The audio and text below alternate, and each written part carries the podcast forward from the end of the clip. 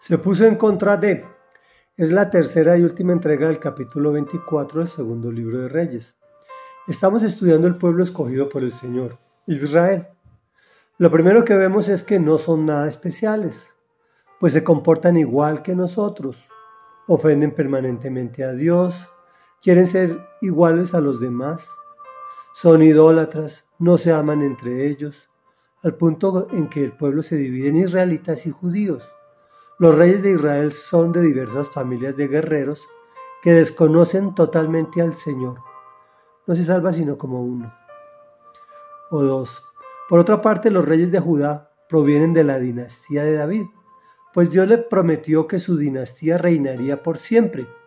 El motivo por es el motivo por el cual el Mesías nace en Belén, pueblo de David y pueblo de Jesús. Sin embargo, también de la dinastía de David y esos reyes, muy pocos se salvan. Trata, trata el pueblo judío de, de acercarse más a Dios porque en Jerusalén estaba el templo y estaba todo el servicio para el Señor. Pero en este momento que estamos estudiando, Dios está muy molesto con ellos, por lo cual los disciplina fuertemente. Permite que Nabucodonosor domine a Judá, los desarraigue de su tierra prometida y los lleve en cautividad al exilio. El próximo capítulo es el último de este segundo libro de Reyes. Estamos hablando de los postreros malos reyes, antes y durante este exilio. Y aquí retomamos. Sedequías comenzó a reinar a los 21 años. La capital de su reino fue Jerusalén y su reinado duró 11 años.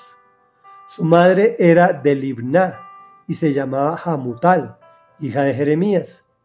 Sedequías desobedeció a Dios al igual que Joacín. Por eso Dios se enojó muchísimo con Jerusalén y Judá y las rechazó.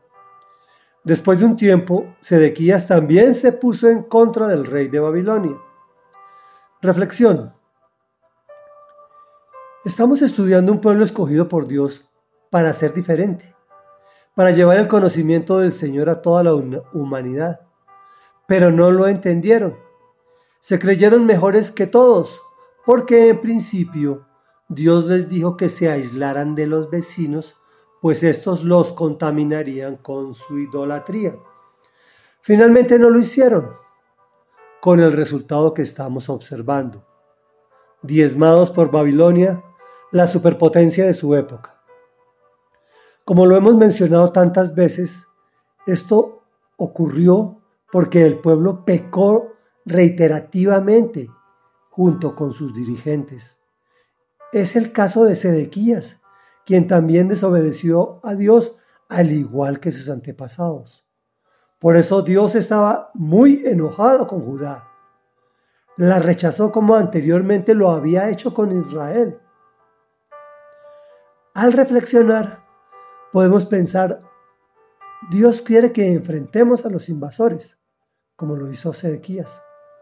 Finalmente somos su pueblo escogido, Trasladándolo a la época actual diríamos, somos sus hijos. Él quiere lo mejor para nosotros y tomamos decisiones sin su autorización, como lo hizo este rey. ¿Quién se puso en contra de Nabucodonosor? En próximas entregas veremos qué pasa cuando hacemos las cosas de buena voluntad, pero sin la aprobación del Señor. Solo se rebeló contra la, nación más poderosa del momento. Y aquí podemos ver dos cosas importantes. Una, cuando recibimos al Señor Jesús en nuestro corazón y comenzamos a leer su palabra y a entender y a sentir y a ver el conocimiento tan profundo que tiene su palabra, tendemos a sentirnos, entre comillas, santos y mejores que los demás. Este no es el proceder que nos enseñó el Señor Jesús.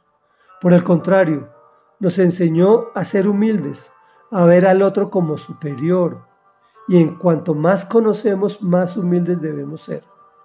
Y en segundo punto, a considerar que como somos escogidos, podemos hacer cualquier buena cosa con su aval automático y nos mandamos contra Babilonia sin su consentimiento, con los resultados que veremos en próximos capítulos.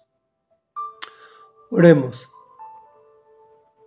Padre nuestro que estás en el cielo, hoy nos enfrentamos a el conocimiento de tu palabra y la respuesta ante nuestro prójimo, ante aprender a ser humildes en la medida en que tú nos exaltas y en la medida en que más nos exaltas, más humildes debemos ser. Y en la medida que no nos exaltes, también debo, debemos ser humildes y sencillos. A mirar a nuestro prójimo como superior a nosotros mismos. Obvio, Señor, sin minimizarnos porque sabemos que somos tus hijos muy, muy amados por ti. Hoy queremos decirte, Señor, que te amamos con todo nuestro corazón, pero que no queremos tomar decisiones fuera de tu consentimiento.